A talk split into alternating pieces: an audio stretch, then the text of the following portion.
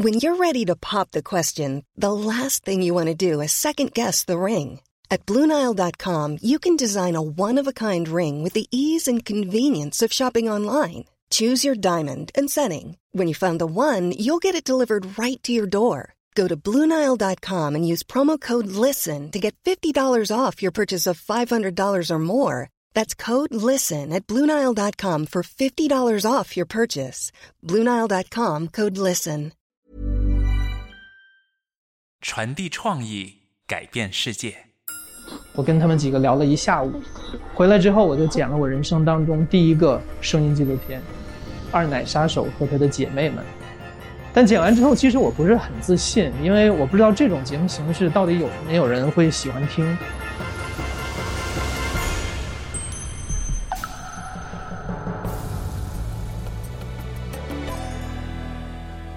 TED 中文演讲。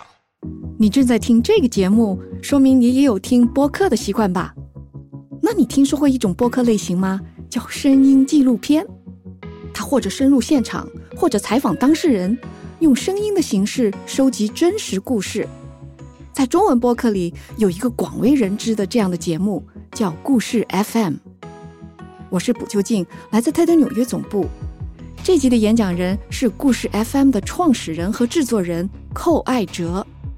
在 TEDx 成都2021年大会上，他分享自己怎么样通过收集一个个真实的故事，来寻找一个问题的答案，那就是什么样的人生值得过。 Mother's Day is around the corner. Find the perfect gift for the mom in your life with a stunning piece of jewelry from Blue Nile. From timeless pearls to dazzling gemstones, Blue Nile has something she'll adore. Need it fast? Most items can ship overnight. Plus, enjoy guaranteed free shipping and returns. Don't miss our special Mother's Day deals. Save big on the season's most beautiful trends. For a limited time, get up to 50% off by going to BlueNile.com. That's BlueNile.com.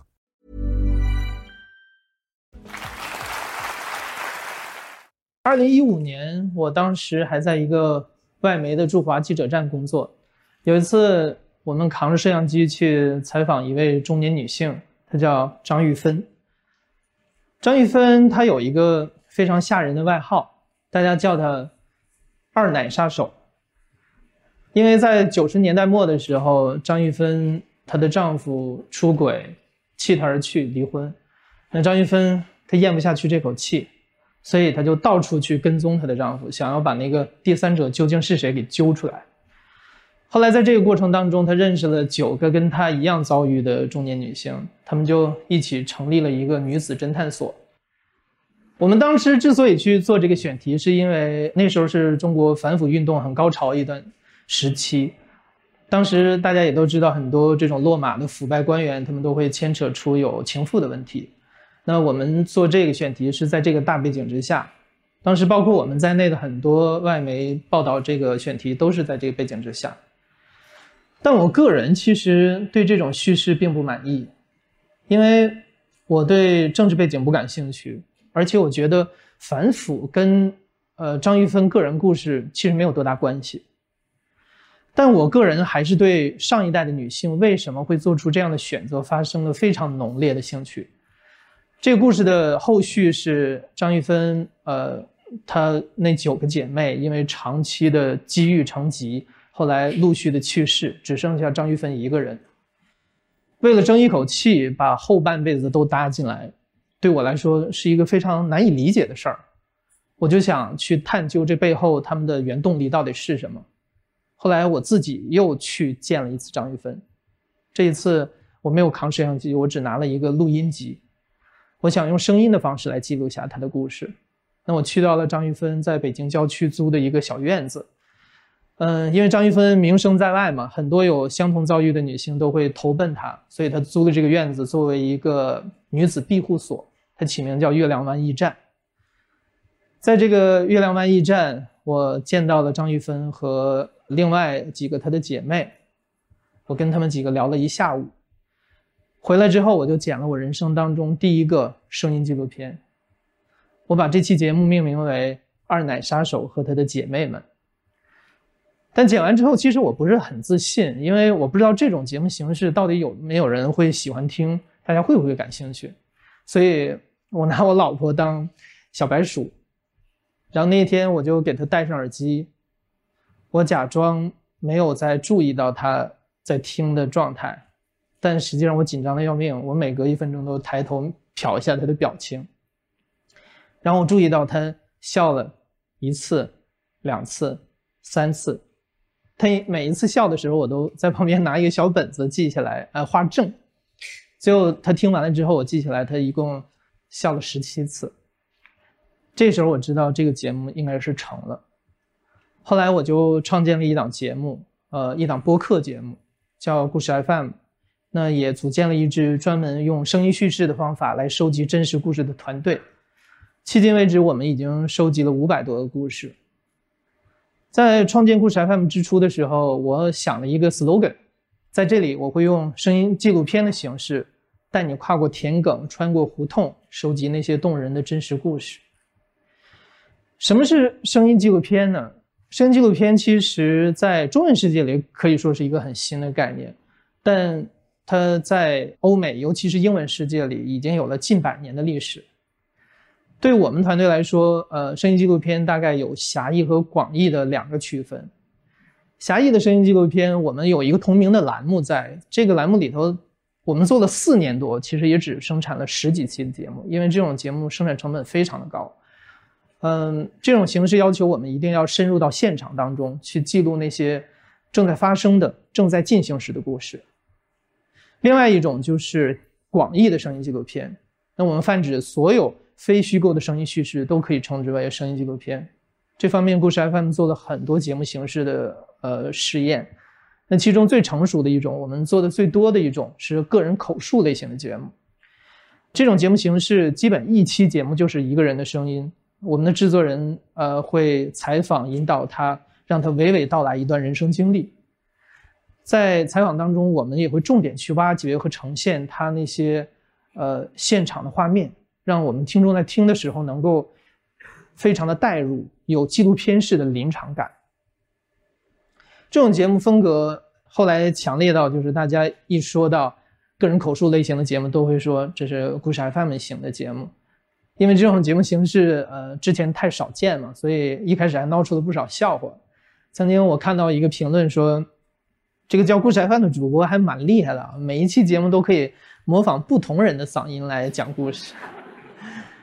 嗯，我做了这件事之后，我我我觉得非常的非常的荣幸，也非常的难得，我找到一个我真正喜欢并且还有点擅长的事儿。但是在做这个事情的过程当中，我渐渐的意识到，其实这个事情本身深深的影响了我认识这个世界的这个方式。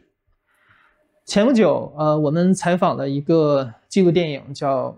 呃，一九五零，他们正年轻的导演宋坤如，宋坤如他寻访了很多抗美援朝的老兵，其中有一个老兵就跟宋坤如说：“电视上的那些战争片啊，跟我经历过的战争实在是太不一样了。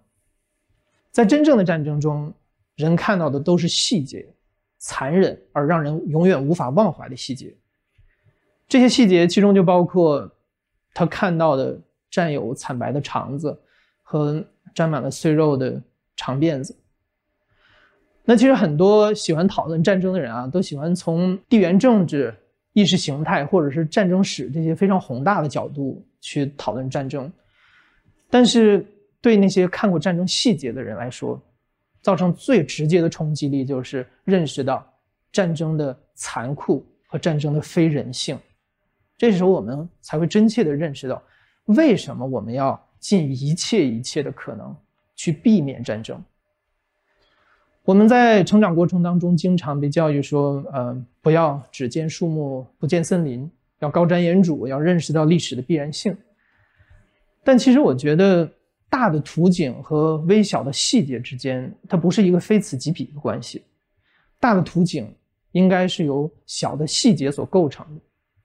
那这些小的细节，它就应该落在。人的身上，个体的悲欢和选择。这个纪录片可能很多人看过，前两年非常火。呃，英国的一个纪录片，这个呃纪录片团队他们选了一组七岁的孩子，每隔七年回访一次，一直跟到这些人成长到五十六岁。这组片子非常完美的呈现出来阶级是如何影响到人一生的命运的。那当我们在讨论什么是公平的教育制度，什么是公平的福利制度的时候，我们非常需要这样的记录。对我个人影响最大的一组报道是南方周末做的，后来他们把这组报道集结成册，呃，成了这本书，叫《这儿与那儿》。他们是怎么做的呢？他们是从1998年开始，选了沿海福建的一条街，中原河南的一个村，西部四川的一个镇，这三个点儿，每一年他们记者都会去回访一次，记录下这里的人。这一年来都发生了哪些变化？我当时正是学生时代，你想，九八年到二零零八年，那是中国经济发展最迅猛的十年。我那时候每期《南方周末》都必买，每次拿到报纸之后，我都去翻这个里面这组报道出来没有，跟追剧似的。后来，它的确也是深刻的影响到我，最后进入媒体行业。用记录个体的方式来记录下时代的变迁，这在我看来是一个非常非常酷的事情。我经常说，时间是最好的编剧。只要你肯下功夫，假以时日，你一定能记录下非常棒的内容来。当然，也不是每一个记录都需要我们花费这么大时间跨度的一个精力，小时间跨度的东西同样有意义。像在去年疫情刚爆发不久。我们做了一期节目，叫《一通武汉方舱来的电话》。我们有一位听众，呃，这个女孩叫阿念，他们一家人就被隔离到不同的方舱医院。她进入方舱之后，呃，每天晚上八点半，我们的制作人野捕都会跟她通一个电话，录下这个电话。阿念每天都会跟她说今天在方舱发生了什么，她的感受是什么样的。后来录了几天之后，我们把这些录音集结在一起，变成了这期节目。这期节目的结尾，阿念的外婆是重症，后来被送到了火神山。那阿念为了去照顾外婆，他就主动申请要被调到火神山，跟外婆一个病房去隔离。后来我们的节目播出之后，包括央视在内的很多央媒纷纷跟进报道，火神山女孩就数次上了微博热搜。我是在二零一零年的时候从一个事业单位里辞职，选择进入媒体。为什么做出这样的选择？是因为当时每天过两点一线的生活，坐在办公室里，同一批同事，我看着窗外的世界，我总感觉我好像没有在这个世界上真真切切的活过一样。而那时候，我感觉我理想当中最好的职业，应该就是成为一个记者，因为记者能够去最多的地方，见最多的人，听最多的故事。这能无限的扩充我的生命体感，而且这是一个跨度非常之大的体感，因为从商界精英到煤矿工人，都可以把生活细节讲给你听。我上次来成都的时候，去江油采访这个女孩，她叫李玉。李玉在零八年的时候，她还是北川中学的一个学生。地震发生的时候，他被。埋在废墟之下二十八个小时，被挖出来之后，他的右腿已经坏死，做了截肢手术。二零一八年，我采访了李玉，那是地震十周年的时候。采访完两年之后，忽然有一天，李玉给我发微信说：“艾哲大哥，下个月底我就要结婚了，我想邀请你来参加。”我听了之后非常非常激动，因为一八年我做那期节目的时候，播出的时候他还是单身。我们很多听众都说，李玉这么可爱的姑娘，怎么可能没有男朋友？然后两年之后，她就找到自己真爱，找到自己的幸福。在江油，我参加的这场婚礼是我记忆当中最深刻的一场婚礼。这场婚礼简直就是北川中学的同学会。那很多来参加的这个宾客都是北川中学受过伤的学生。跟这些人聊过了之后，我的一个感受是。汶川地震这个概念，它符号化的一面开始在我脑子里瓦解。它对我来说不再仅仅是一个国家记忆，一个重大的历史事件。它对我来说不再定格那一刻，它开始在生长，因为经历过它的那些人，他们还要继续生活，他们还要与创伤共存，他们还要寻找自己的幸福。那我在记录他们这些生活的实感。我也计划以后每隔两年都再去拜访李煜和他的周围的朋友们，记录下他们未来的那些历程。可能有很多人也会问我说：“除了获得一点生活的实感，做这些事情到底有什么用呢？”我觉得它非常的有用，甚至我觉得它可以拉近人与人之间的距离。为什么呢？因为我觉得这种实感啊，它实际上是一种代入感，它能够让你带入到。一个你永远未曾经历过的人生当中，去从那个亲历者的视角去体验和理解他的处境和他的选择，这种让互相不理解的人去理解对方，我觉得这是在当下最有意义的一件事情。故事 FM 做的五百多期节目里，我们采访的每一个人，我都希望能够呈现出这样的一个效果，促进这些人的理解。那其中就包括，好比我采访的这个小鹿，我们是二零一八年的时候采访小鹿，她是一个脱口秀艺人。那时候中国还没有几个女性的脱口秀演员。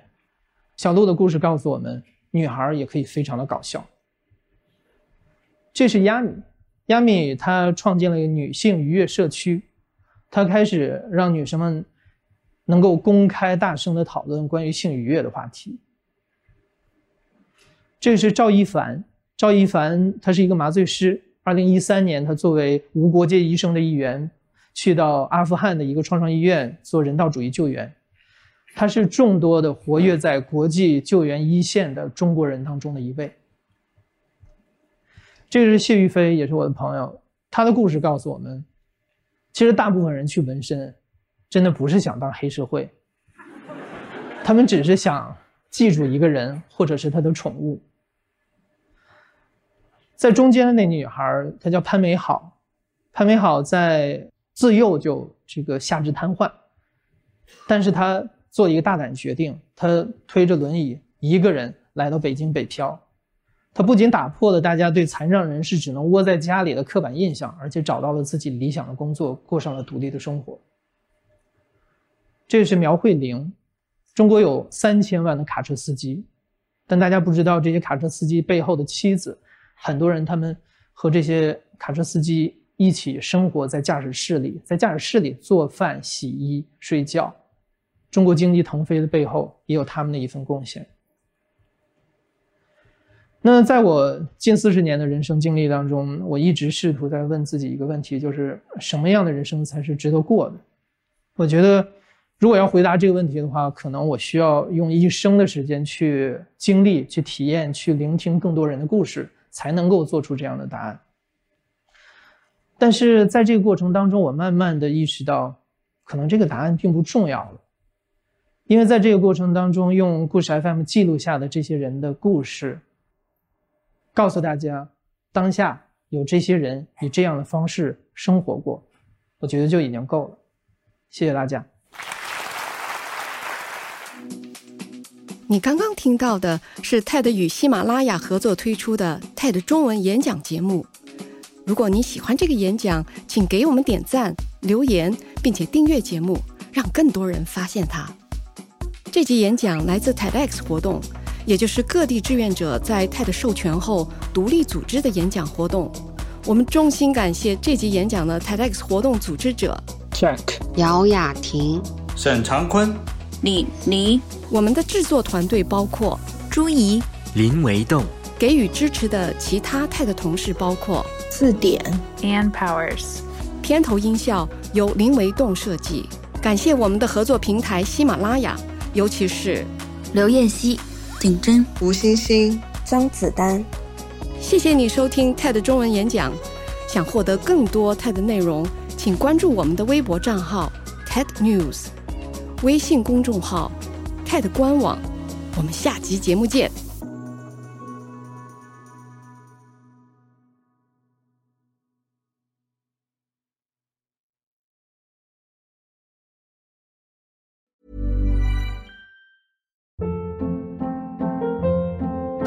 Hold up. What was that? Boring. No flavor. That was as bad as those leftovers you ate all week. Kiki Palmer here, and it's time to say hello to something fresh and guilt-free. Hello Fresh. Jazz up dinner with pecan-crusted chicken or garlic butter shrimp scampi. Now that's music to my mouth. Hello Fresh. Let's get this dinner party started. Discover all the delicious possibilities at hellofresh.com.